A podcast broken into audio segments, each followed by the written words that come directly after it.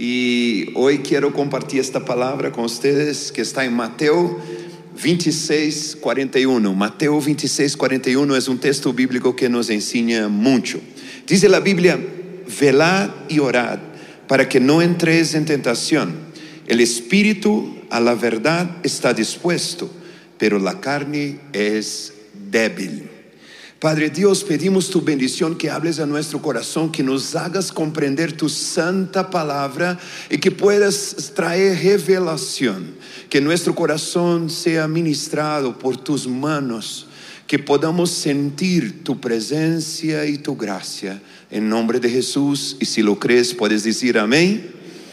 El tema de esta prédica es oraciones que el diablo no aguanta oraciones que el diablo no aguanta. Sabes, siempre hemos escuchado que el diablo lo que más teme son oraciones, ¿sí o no? Porque él no teme, no tiene miedo cuando usted se pone nervioso, cuando usted grita, eso no, no hace miedo al diablo. Pero cuando oramos, sí, hacemos diferencia. Pero no son todas las oraciones que hacen diferencia. Hay oraciones que el diablo no teme, no tiene miedo. La primera son las oraciones hipócritas.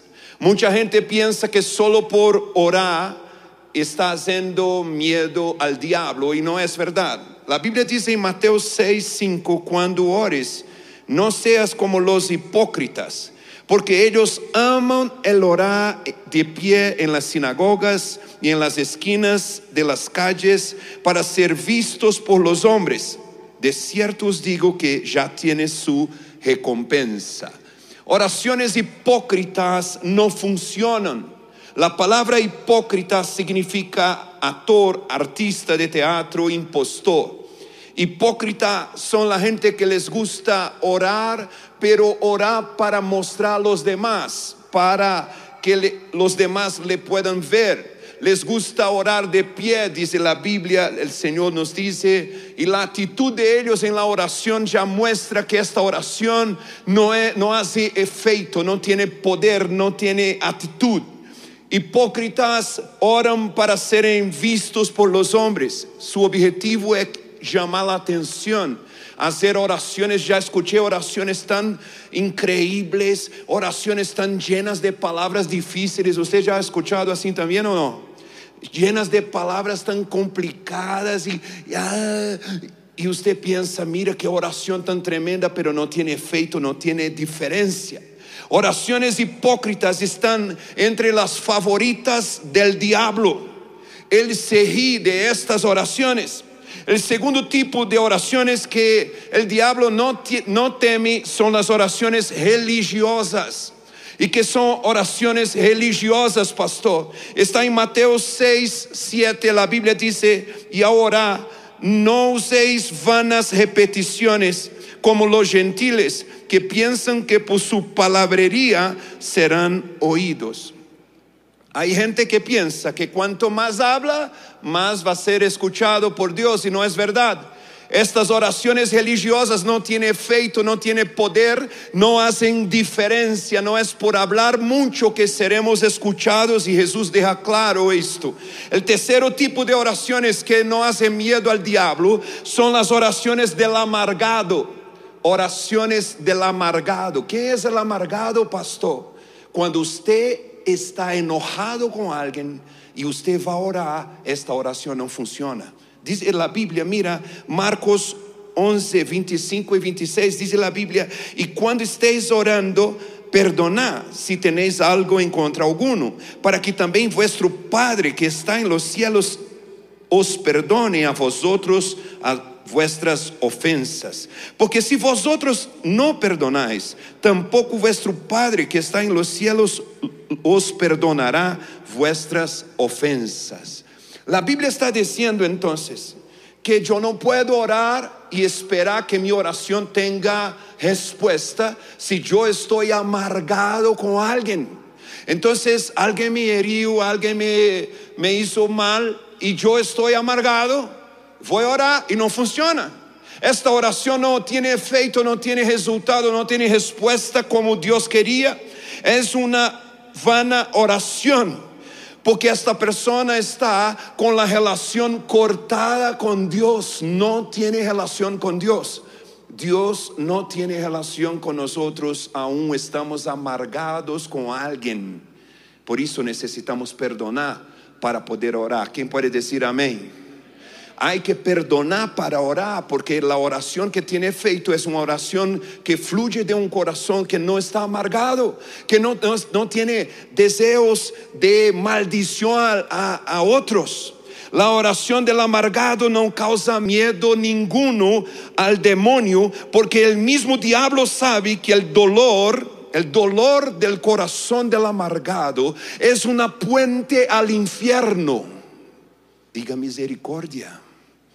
Sabe, cuando usted está con el corazón lleno de dolor, usted no está conectado con Dios, está conectado con el infierno. Cuando usted está amargado con alguien, lo que pasa en su corazón no es el cielo, sino el infierno. Usted está lleno de deseos malos, está deseando, y yo ya escuché oraciones del tipo, Señor, eh, que pueda ser atropellado Usted se pone nervioso y quiere Dios, oh Dios, bendícele que sea atropellado, que, que en la calle le pegue un auto. O sea, tenemos deseos malos y esta oración no funciona. Por el contrario, el diablo se pone feliz con ese tipo de oración. El último tipo que quiero decir que no trae miedo al diablo son oraciones dudosas.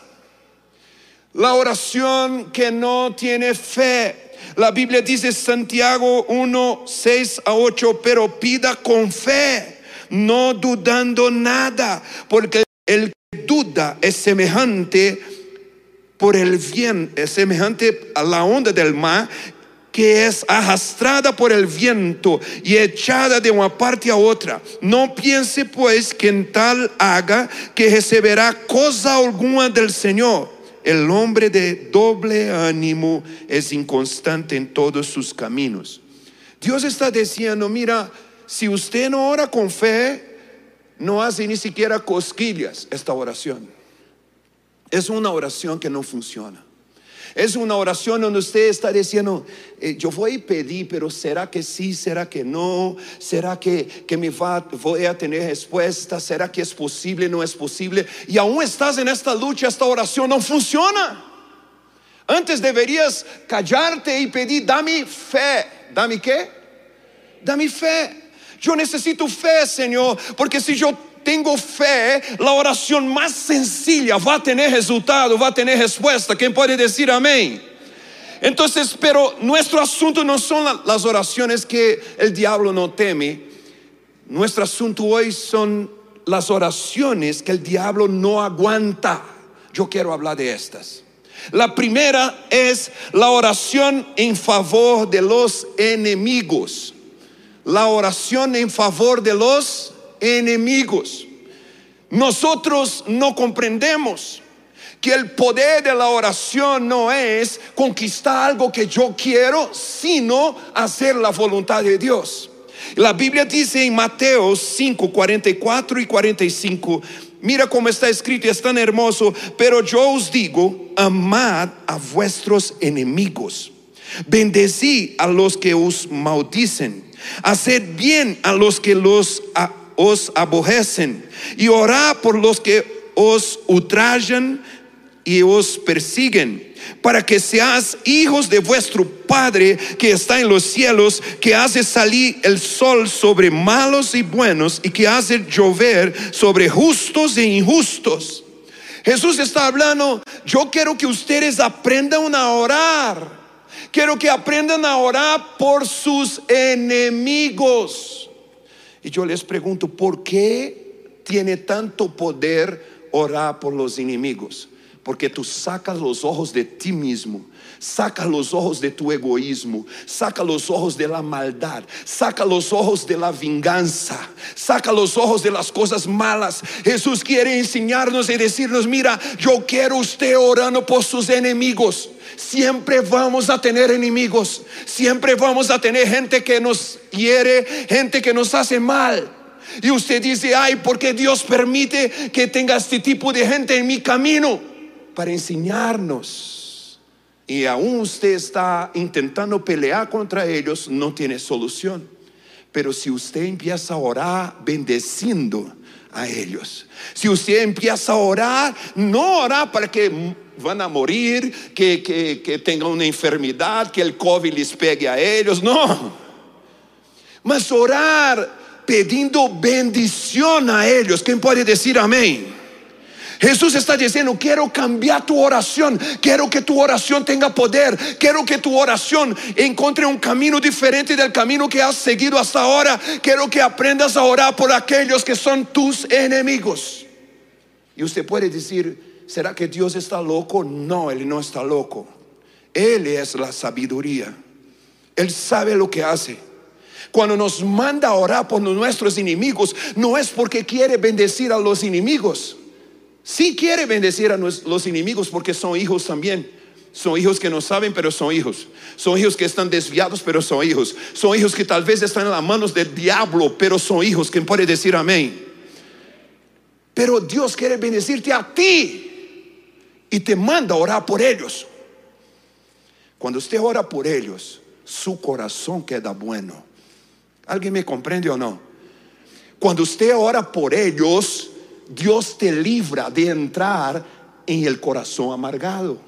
Cuando usted ora por ellos, tal vez usted empieza orando así, oh Señor Dios, yo te pido, bendice. Pero usted va orando, bendice, bendice, bendice. Y cuando usted menos piensa, usted está llorando. Oh Dios, ni sé cómo está esa persona, me hizo mal. Pero si me hizo mal, debe estar peor que el mal que me hizo. ¿Comprende o no? Si me hizo mal, es porque hay mal adentro. Yo pido misericordia. Yo pido gracia, yo pido salvación, yo pido bendición. ¿Alguien me comprende el poder de la oración? Ahí está el poder de la oración. Es el momento que el diablo queda loco. Él dice, no puede ser. Yo envié a esa persona para sacar esta, este cristiano de, la paz, para sacarlo de, de, la armonía, para sacarlo de la bendición. Y él está orando por el enemigo. Le mandé un demonio y él está orando para que sea un ángel el diablo se pone loco. ¿Usted quiere devolver un poquito de lo que el diablo ha hecho en contra de usted? ¿Cuánto le gustaría devolver un poquito? Cuando usted ora por sus enemigos, usted pone el diablo loco. El versículo 46, no tenemos mucho tiempo, pero dice, porque si amas a los que os aman, ¿qué recompensa tendréis? Amamos a la gente que nos ama consentimos a la gente que nos consiente, ayudamos a la gente que nos ayuda, pero Jesús dice, no, el poder no es ahí. El poder es justamente hacer por aquel que hizo mal a ti, por aquel que te desea mal, por aquel que habla mal de ti. Y el Señor nos dice, esto que quiero que ustedes hagan. Lucas 6, 27, 28 dice, pero a vosotros, a los que oís, os digo, amad a vuestros enemigos, haced bien a los que os aborrecen y bendiced a los que los, os maldicen y orad por los que os calumnian. Dios quería que usted pudiera orar por ellos. ¿Alguien puede decir amén? Número dos, la segunda oración para poner el demonio loco. Oración de renuncia. Oración de qué? Renuncia. ¿Por qué? Porque dice la Biblia Mateo 26, 39, indo un poco adelante, se postró sobre su rostro, orando y diciendo, Padre mío, si es posible, pasa de mí esta copa, pero no sea como yo quiero, sino como tú. Jesús aprendió a hacer la oración, Jesús sabía hacer la oración, Jesús enseña a hacer la oración que tiene poder. La oración que tiene poder no es la oración, haga lo que quiero Dios, porque tú eres el genio de la lámpara. y yo soy Aladín. No, oración de renuncia. Padre Dios, quiero tu voluntad, no sea mi voluntad.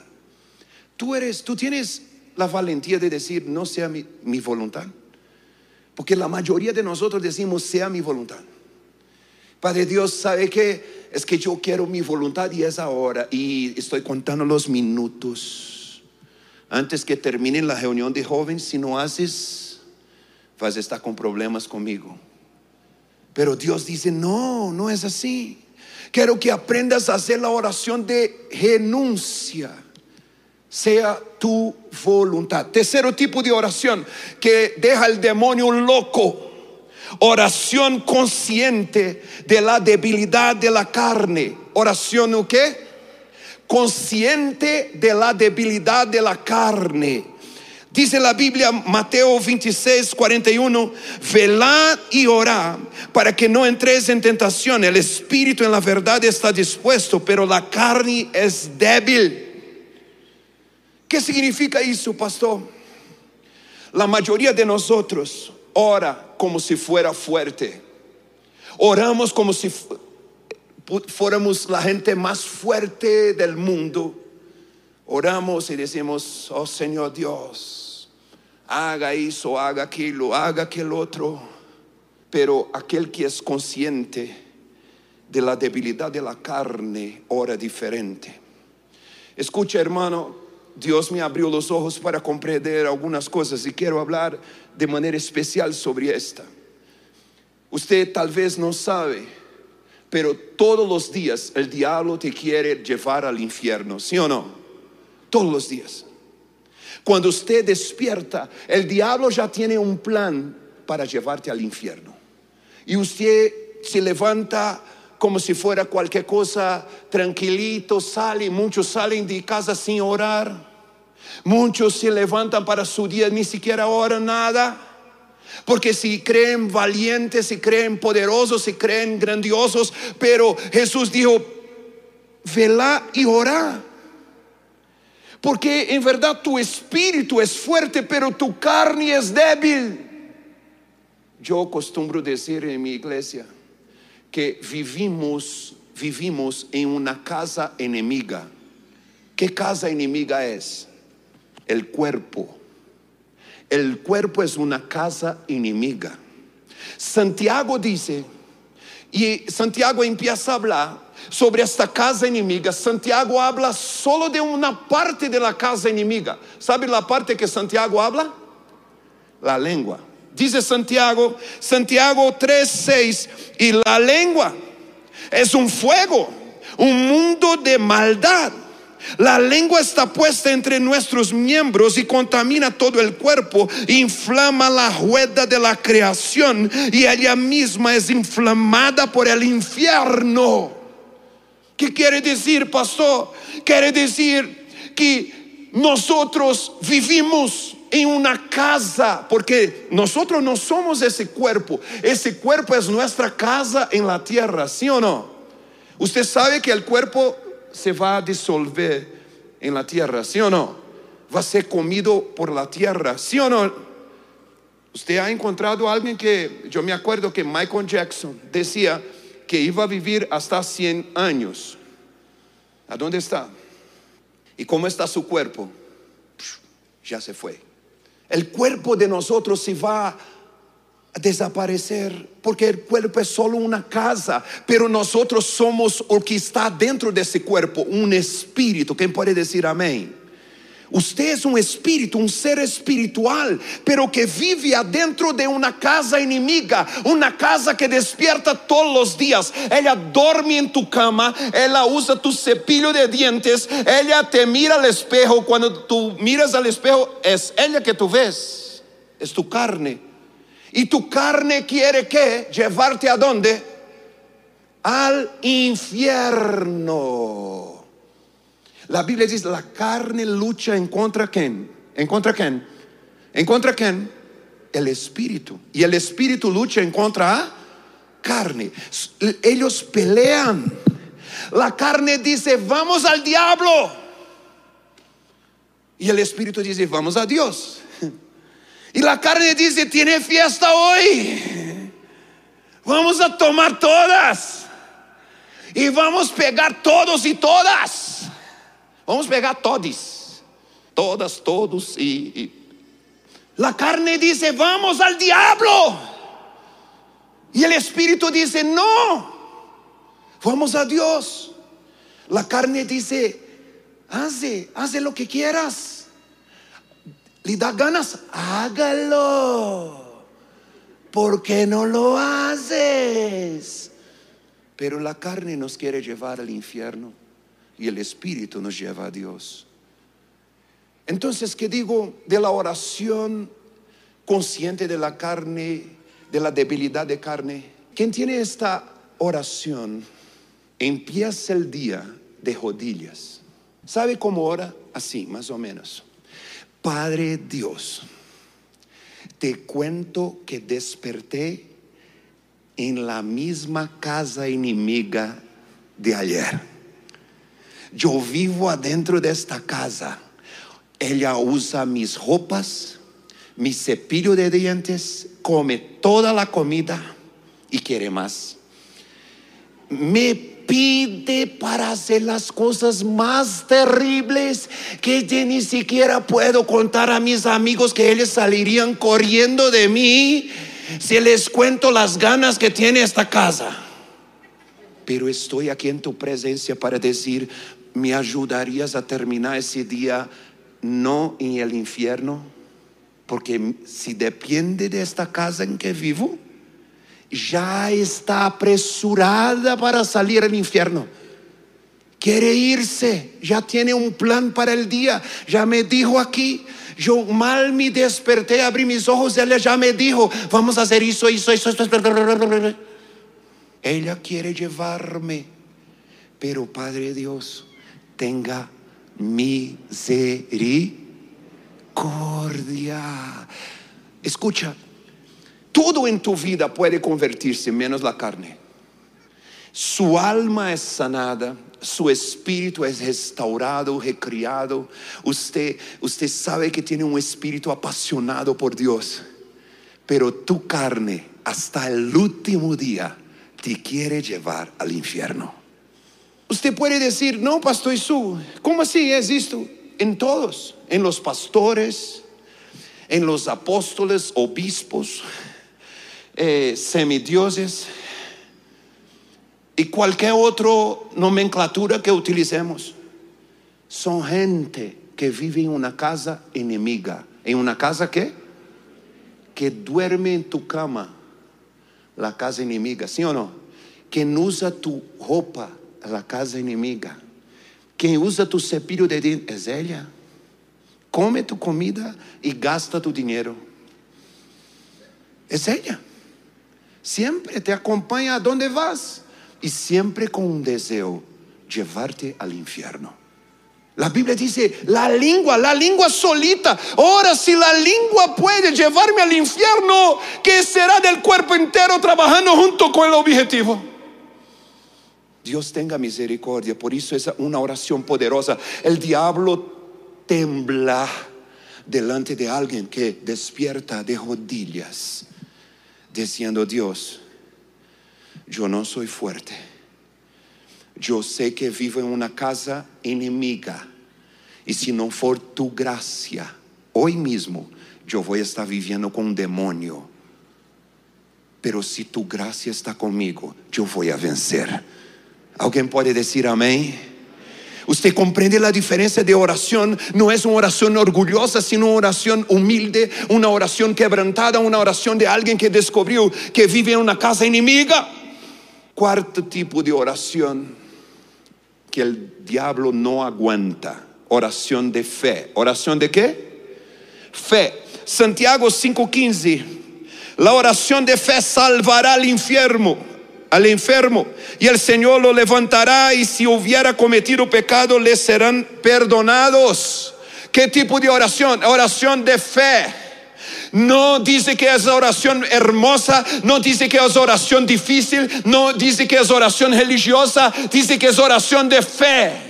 Es la oración en que yo creo Yo creo, nunca deberías orar por algo que tú no crees, porque no funciona.